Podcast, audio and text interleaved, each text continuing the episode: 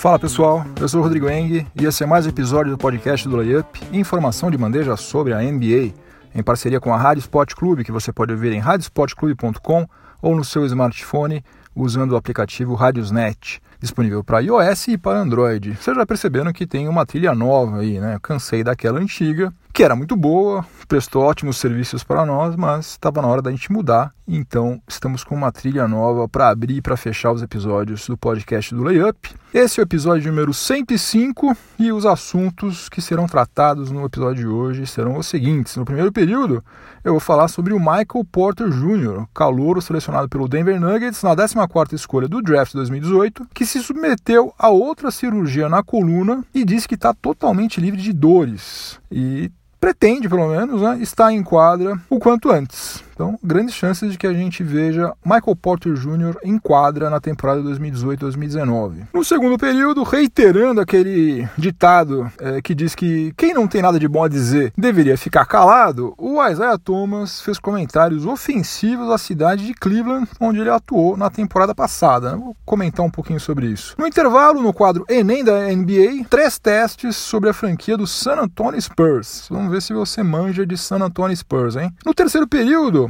eu vou falar sobre o bósnio Dzanan Musa, de 19 anos de idade, que pode ser o núcleo da reconstrução do elenco do Brooklyn Nets. Aliás, Brooklyn Nets que vai ter espaço de sobra no orçamento para fazer a festa na Free Agency de 2019. O Nets promete entrar na década de 2020 bem mais forte do que está acabando a década de 2010. E no quarto e último período vou falar sobre o Carmelo Anthony, que está assinando hoje o seu contrato com o Houston Rockets. Isso aí não é novidade alguma, todo mundo sabia que ia acontecer desde quando ele saiu lá do Oklahoma City Thunder. A notícia de verdade é que aparentemente ele estaria disposto a ser reserva lá no Houston Rockets. Isso para mim é uma tremenda surpresa. Vou falar um pouquinho sobre isso no quarto período. Então é isso, chega de delongas, vamos ao que interessa. O podcast do Layup está no ar.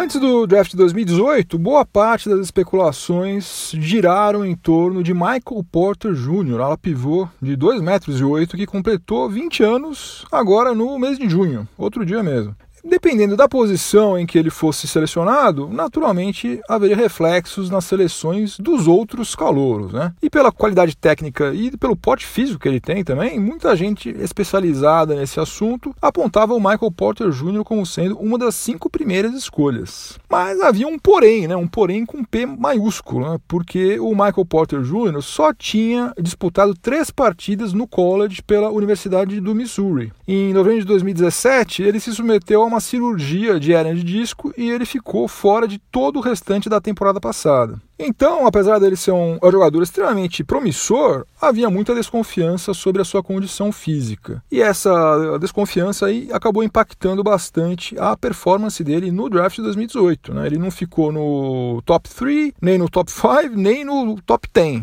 Né?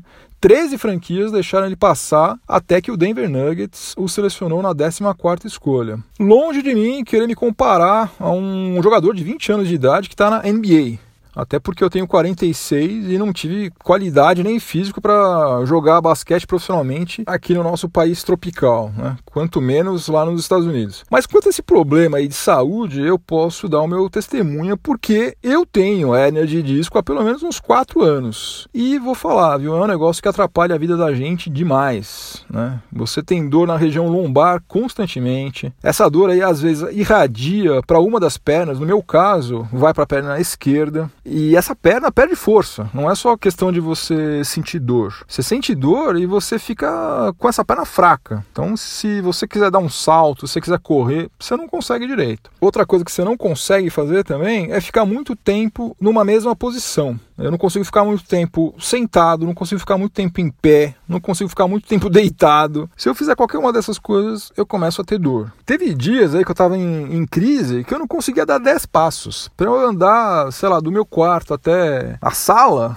era um sacrifício tremendo. Quando eu estava numa dessas crises horrorosas, eu fui parar em um médico que era cirurgião e ele, obviamente, queria me operar. Falou: não, você só vai melhorar se você operar. Aí eu fui ouvir outras opiniões, né? Antes de entrar na faca, né? Até porque eu sou meio covarde para isso. E daí, resumindo muito, até porque isso aqui não é esta minha vida, né? Um podcast que deveria ser sobre a NBA, mas estou dando um testemunho que acho que é pertinente. Eu comecei a fazer pilates para fortalecer os músculos das costas, dei uma reduzida também no ritmo das, das corridas, né? Eu corria bastante. Essa parte foi fácil, né? Porque na verdade eu estava em crise, eu não conseguia nem andar, quanto menos correr, então essa parte de reduzir as corridas foi tranquilo. E também comecei a cuidar mais da minha postura, né? Aliás, deixa eu dar um conselho aqui pro pessoal aí que tá na faixa dos 20, 30 anos, para não fazer a mesma bobagem que eu fiz quando eu tinha 20, 30 anos. Eu ficava 6, 7 horas seguidas, meio sentado, meio deitado, todo torto no, no sofá, assistindo filme, assistindo jogo, e não sentia nada, para mim tava tudo beleza. Tava lá, largadão, no sofá, de boa, né? Como o pessoal diz atualmente. Só que não é porque você não tá sentindo dor que você não tá ferrando a sua coluna. Né? Se você continuar com esse hábito, um belo dia vai acontecer o que aconteceu comigo. Do nada, um belo dia você vai tentar levantar e vai te dar uma dor infernal. Daí já é tarde, amigão. Daí já ferrou tudo. Daí é cirurgia ou é você ter que ficar fazendo pilates o resto da vida. Então, cuide bem da sua postura enquanto você pode, porque você vai ter muito mais qualidade de vida quando você chegar na casa dos 40 anos. E como você sabe, né, a vida começa aos 40. Bom, mas enfim, eu não operei. Eu fiz pilates, né? Cuidei da minha, da minha postura. Hoje em dia tô, sei lá, 70%. Não tô 100%, mas tô 70%. Para mim, tá ótimo. Se eu continuar assim o resto da vida, tô felizão. Agora, para um garoto de 20 anos de idade que tem perspectiva de fazer carreira na NBA, 70% não seria suficiente, né? O cara tem que estar, tá, realmente tem que estar tá 100% para aguentar o tranco que é jogar 82 partidas, enfrentar uns caras gigantescos lá. Então, em julho, Agora, no mês passado, o Michael Porter Jr. passou por uma outra cirurgia na coluna e foi tudo bem, correu tudo beleza. E agora ele declarou que ele está totalmente sem dor, tá zero bala. Ele já está até fazendo algumas atividades em quadra com bola. Até se você procurar, você encontra, tem um vídeo dele circulando no qual ele aparece chutando de três pontos com o Trey Young, calouro do Atlanta Hawks. Aliás, os dois metem umas 300 bolas seguidas. Ainda precisa terminar a cicatrização interna, né? E ele também certamente vai ter que que fortalecer demais essa região abdominal e a lombar antes de começar a fazer treinos de contato. Só que as perspectivas são muito melhores do que as que as 13 franquias que deixaram ele passar no draft imaginavam. Eu acho que várias franquias, vendo como as coisas evoluíram nesses últimos dois, três meses, já devem talvez estar arrependidas de não ter arriscado selecionar Michael Porter Jr.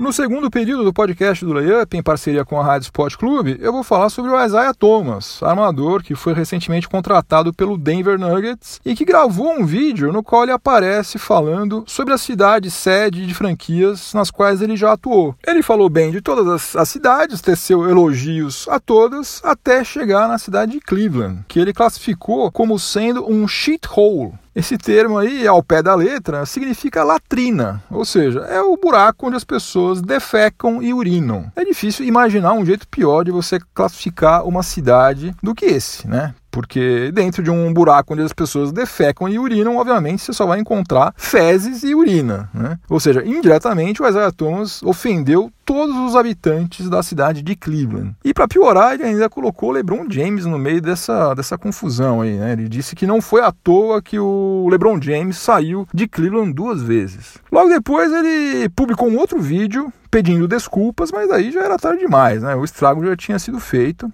e agora acho que vai ser difícil conseguir consertar isso aí. E como o estado do Colorado é um dos mais liberais, se não for o mais é liberal de todos em relação ao consumo de, de maconha, tem gente colocando a culpa na fumaça, né? Ele de fato aparece meio alterado, né? Principalmente no primeiro vídeo, tá com o olho meio apertadinho, um sorriso meio aparvalhado, mas não dá para saber, né? Se ele tava sob efeito de psicotrópicos quando ele falou isso aí, ou não. Agora, se ele estiver, eu acho que não é uma atenuante, acho que é uma agravante, né? Porque o cara consumir droga e depois gravar e publicar um vídeo falando isso, sinceramente, não é das coisas mais inteligentes a serem feitas, né? Mas enfim, para quem não se lembra o que aconteceu com ele, ou começou a acompanhar NBA faz pouco tempo, vou dar uma recapitulada aqui. O Isaiah Thomas, ele era jogador do Boston Celtics. Ele tinha feito uma temporada espetacular em 2016-2017. Daí ele se contundiu nos playoffs e foi trocado pelo Kyrie Irving com o Cleveland Cavaliers. Ele passou a maior parte do seu tempo lá em Ohio se recuperando da contusão no quadril e atuou apenas em 15 jogos pelo Cavs. E daí, em fevereiro desse ano, ele foi despachado para o Lakers. Se ele tem algum ressentimento em relação à direção do Cavs, e é compreensível que tenha, ok, mas ele não precisava atacar a população de uma cidade inteira por causa disso, né? Muito menos assim, é de forma pública. E o complicado é que o pessoal de Cleveland já é meio complexado pelo fato de que a cidade não tem muito apelo turístico mesmo, né? Não é uma cidade que todo mundo sonha conhecer, né?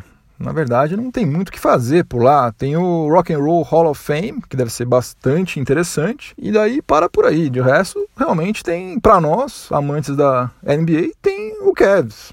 Tem muito mais coisa para você fazer. Antes de ir para lá, você vai preferir ir para Los Angeles, para Nova York, para Chicago, São Francisco, Miami, Orlando, Memphis, New Orleans, sei lá, um, você pode colocar na frente de Cleveland tipo umas 25, 30 cidades. Então ele meio que pegou no calcanhar de Aquiles do pessoal que mora em Cleveland. Agora, uma coisa é você falar que Cleveland é uma cidade que não tem apelo turístico. Daí é você falar que Cleveland é um shithole, olha, tem a distância gigantesca, né? Descomunal, né? Dá até vontade da gente convidar o Isaiah Thomas para dar uma volta na região central aqui de, de São Paulo, por exemplo, para ver que adjetivo que ele usar. Agora, dessa história toda, o que eu acho mais incrível é a gente constatar como que um cara que tem 29 anos de idade que já passou por tudo que ele passou. É um cara que foi draftado na última escolha do draft, foi a sexagésima escolha. Camelou durante várias temporadas para conseguir provar que ele tinha espaço na NBA. Passou pelo que ele passou quando ele estava no Boston Celtics. Irmã dele faleceu. No dia seguinte ele estava em quadra jogando. Como é que um cara desse não tem ainda maturidade para saber usar a mídia social? É o cara que se queima de graça. E eu tô falando de um cara que ainda não conseguiu assinar um contrato de peso. Já está na liga há muitos anos, só assinou contratos pequenos. Ano que vem ele vai ser free agent de novo e o cara me solta uma bobagem dessa totalmente de graça. Não vai ganhar absolutamente nada com isso, pelo contrário, só perdeu. E vamos ver o que vai acontecer no dia 1 de novembro já está logo ali. Quando o Denver Nuggets do Isaiah Thomas vai jogar contra o Cleveland Cavaliers na Quicken Loans Arena. Vamos ver como que a torcida do Cavs vai receber o IT.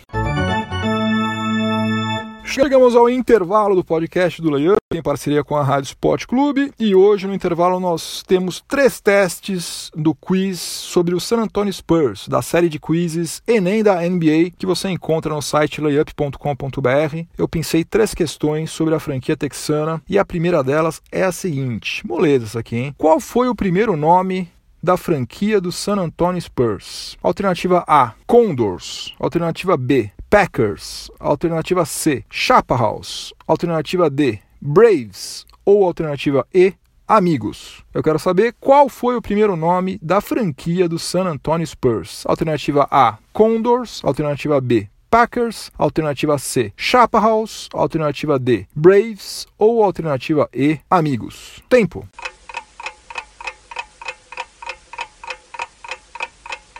A alternativa correta era a alternativa C, Chaparrals. A franquia nasceu na cidade de Dallas, no ano de 1967. Ela se chamava Dallas Chaparrals. E ela mudou seu nome para Spurs em 1973, quando transferiu a sua sede para San Antonio. Né? Daí passou a se chamar San Antonio Spurs. E para quem ficou na dúvida sobre esse nome, chaparral, o que, que, quer dizer isso? É uma ave típica do deserto norte-americano, também conhecida por lá como Roadrunner, o papaléguas dos desenhos da Looney Tunes que você devia assistir quando você era criança. Aquele papaléguas, bip bip, que ficava torturando o coiote. Questão número 2 do Enem da NBA sobre o San Antonio Spurs. Qual dessas afirmações sobre Greg Popovich é falsa? Qual dessas afirmações sobre o técnico Greg Popovich é falsa? Alternativa A. Greg Popovich foi multado em 250 mil dólares em 2012 por ofender publicamente o então comissário da NBA, David Stern. Alternativa B. Greg Popovich considerou fazer carreira na CIA, no Serviço Secreto de Inteligência dos Estados Unidos, antes de começar a trabalhar como técnico de basquete. Alternativa C. Greg Popovich já foi General Manager do San Antonio Spurs. Alternativa D. Greg Popovich já foi demitido pelo San Antonio Spurs. E a alternativa E, Greg Popovich já trabalhou como assistente técnico do Golden State Warriors. Recapitulando tudo, eu quero saber qual dessas afirmações sobre Greg Popovich é falsa.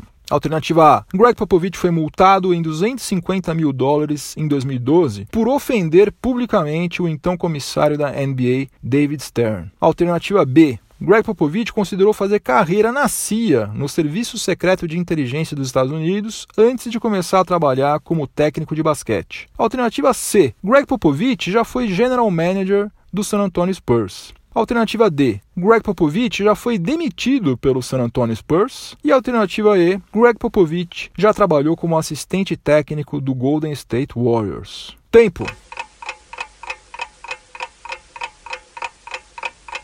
A alternativa falsa portanto a que estava correta, era a alternativa A. Por quê? Porque Greg Popovich realmente foi multado em 250 mil dólares em 2012, mas por um motivo diferente. Ele não ofendeu David Stern. Ele fez o seguinte: ele poupou os titulares Tim Duncan, Tony Parker, Manu Ginobili e Danny Green, simplesmente isso, em uma partida contra o Miami Heat na Flórida. Ele fez isso sem avisar ninguém e como esse jogo tinha transmissão ao vivo em rede nacional, deu o maior prejuízo para NBA. Terceira e última questão do nosso quiz de hoje. Qual time nunca foi adversário do San Antonio Spurs em uma final da NBA? Qual time nunca foi adversário do San Antonio Spurs em uma final da NBA? Essa é fácil também, gente. Alternativa A: New Jersey Nets. Alternativa B: Cleveland Cavaliers. Alternativa C: New York Knicks. Alternativa D: Orlando Magic ou alternativa E, Detroit Pistons. Recapitulando, qual time nunca foi adversário do San Antonio Spurs em uma final da NBA? A. New Jersey Nets, B. Cleveland Cavaliers, C. New York Knicks, D. Orlando Magic ou E. Detroit Pistons. Tempo.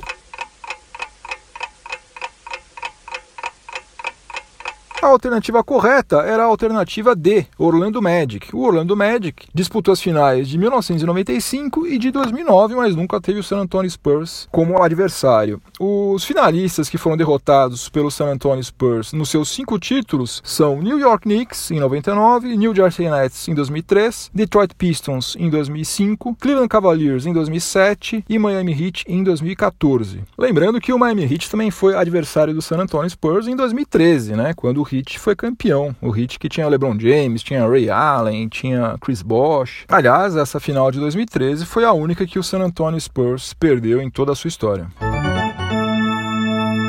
No terceiro período do podcast do Layup, em parceria com a Rádio Sport Clube, eu vou falar um pouquinho sobre o Brooklyn Nets, que na temporada 2018-2019 vai entrar no seu quarto ano de reconstrução do elenco. Dentro do cenário caótico no qual a franquia se encontrava, até que as coisas estão indo muito bem, né? O Sean Marks, que é o general manager do Nets desde fevereiro de 2016, sabia muito bem que a curto prazo não ia ter condição nenhuma de fazer com que a franquia voltasse a ser um time competitivo. Então, o que, que ele tem feito? Ele tem aceitado alguns contratos tenebrosos, contratos financeiramente desvantajosos, em troca de escolhas futuras no draft. E uma dessas manobras que ele fez recentemente pode já ter surtido algum resultado bastante interessante para o Brooklyn Nets. Em julho do ano passado, o Toronto Raptors enviou DeMar Carroll, uma escolha de primeira rodada e uma escolha de segunda rodada no draft de 2018 para Brooklyn, em troca do Justin Hamilton, que já foi dispensado pelo uh, Toronto Raptors logo em seguida. Uma escolha dessas aí rendeu para o Nets o ala letão Rodion Skuruks que assinou um contrato de quatro anos com o Nets no valor de 7 milhões de dólares. E também rendeu o bósnio Dzanan Musa, por cerca de 9 milhões e 100 mil dólares, num contrato também de quatro anos. Esse Dzanan Musa, ele fez 19 anos em maio, ele mede 2 metros e 8, é um cara que pode jogar tanto como ala quanto como ala armador, melhorou absurdamente o arremesso de longa distância na temporada passada e tem potencial para evoluir muito ainda. E daí eu estava lendo sobre ele e pensei, caramba, por que diabos um cara que é tão promissor assim, um cara que na Europa é considerado quase tão grande quanto o Luca Doncic, ele é considerado um fenômeno quase da mesma proporção que o Luca Doncic. E daí, caramba, como é que um cara desse foi selecionado somente na 29 escolha pelo Brooklyn Nets? Como é que tanta gente deixou passar um cara tão jovem e tão promissor assim? Bom, parece que outras franquias se interessaram por ele. Né? Tentaram para contratá-lo. Só que as conversas não evoluíram porque ele tinha a intenção de efetivamente jogar na sua temporada de estreia na NBA. Ele não estava afim de ficar sendo reserva, de ficar jogando 10 minutos um jogo, 15 minutos no outro. E no Nets ele teve a oportunidade, foi dada a ele a oportunidade de efetivamente jogar. Ele vai ser titular, pelo menos ao que tudo indica, ele vai ser titular do Brooklyn Nets na próxima temporada. Agora, independentemente do que acontecer com esses dois jovens aí, com o Kurux e com o nosso amigo Mussa, a franquia tem tudo para dar uma guinada na temporada 2019 2020. Ou seja, na próxima temporada, depois dessa que começa no próximo dia 16 de outubro. Aliás, no site leup.com.br, abri um parênteses aqui, nós já estamos contando os dias para o início da nova temporada. Confere lá exatamente quantos dias faltam para a temporada 2018-2019. Fechando nossos parênteses aqui, continuando a falar sobre o Nets, olha só como que vai estar tá o orçamento do Nets em 2019 e 2020. E eu estou falando aqui somente dos contratos que são 100% garantidos, né? Dos quais eles não podem fugir. Olha só, eles vão ter que pagar 18 milhões e 500 mil dólares para o Allen Crabbe. Né? Dificilmente eles vão conseguir fugir disso, porque vai ser o último ano do contrato dele e esse último ano é uma player option que ele certamente vai querer exercer. Não vejo Alan Crabb abrindo mão de 18 milhões e 500 mil dólares. Mas daí em diante é só alegria para o Brooklyn Nets. Eles têm 7 milhões e 600 mil dólares que eles vão ter que pagar para o Joey Harris, 1 milhão e 900 mil dólares para o Zanan Musa e 1 milhão e 700 mil dólares para o Rodions Kuruks. Só isso acabou. O resto está liberado, eles podem fazer o que eles quiserem. Somando, o Nets vai ter cerca de 30 milhões de dólares comprometidos com salários. E a gente não sabe ainda qual vai ser o teto salarial da NBA na temporada 2019-2020, obviamente, mas com certeza o Nets vai ter cerca de 70 milhões de dólares para gastar para ir às compras na free agency de julho de 2019. Dá para contratar dois jogadores de elite e dá para montar um elenco de suporte razoável, né? Isso sem falar que em 2019 2019, além da própria escolha que o Nets tem, ele ainda vai ter uma escolha de primeira rodada que ele recebeu do Denver Nuggets e vai ter duas escolhas de segunda rodada, uma que ele recebeu do Indiana Pacers e outra do New York Knicks. Então, enfim, se você é torcedor do Nets, está passando vergonha nesses últimos três anos, pode se animar, porque tudo leva a crer que a década de 2020 vai começar bem melhor do que está acabando essa década de 2010.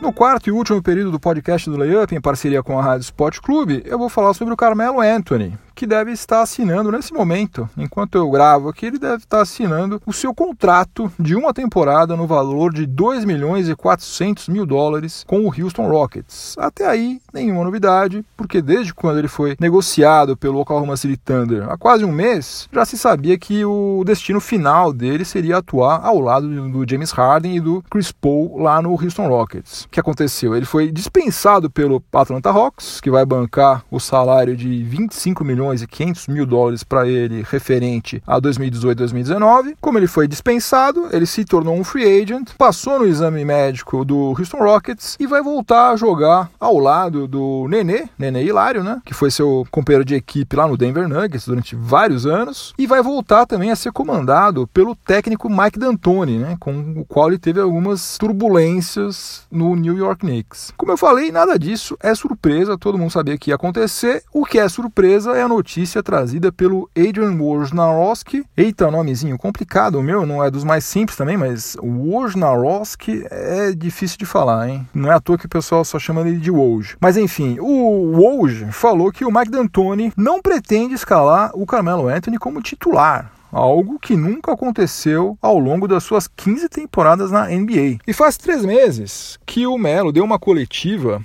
na qual ele falou com todas as letras, categoricamente, que ir para reserva estava fora de questão, que ele nem cogitava isso, que ele sabia jogar basquete e que essa história dele se reserva talvez no futuro, quando ele estivesse no final da carreira. Ele falou como se fosse uma coisa assim distante, muito distante. E agora o Woj, que é provavelmente o ser humano mais bem informado na face da Terra sobre o que acontece na NBA, está falando justamente o contrário. Está falando que o Mike D'Antoni pretende começar todos os jogos com o Carmelo Anthony no banco. O próprio Woj depois deu uma retificada nisso aí, disse que não era bem assim, falou que o Carmelo Anthony ia brigar nesses training camps que antecedem o início da temporada ia brigar por uma vaga no time titular. Só que não foi isso que ele tinha falado na matéria publicada lá no site da ESPN. Ele tinha dito que o Mike D'Antoni tinha planos de começar com o Carmelo Anthony no banco. A minha dúvida é a seguinte: como é que conseguiram fazer o Carmelo Anthony mudar de ideia tão rapidamente, né? Porque se até a imprensa já sabe que o Mike D'Antoni tem essa intenção, eu quero crer que esse novo papel na carreira dele foi discutido com ele antes dele assinar o contrato, né? Ou será que eles vão fazer uma pegadinha com ele? Glu glu yeah, yeah.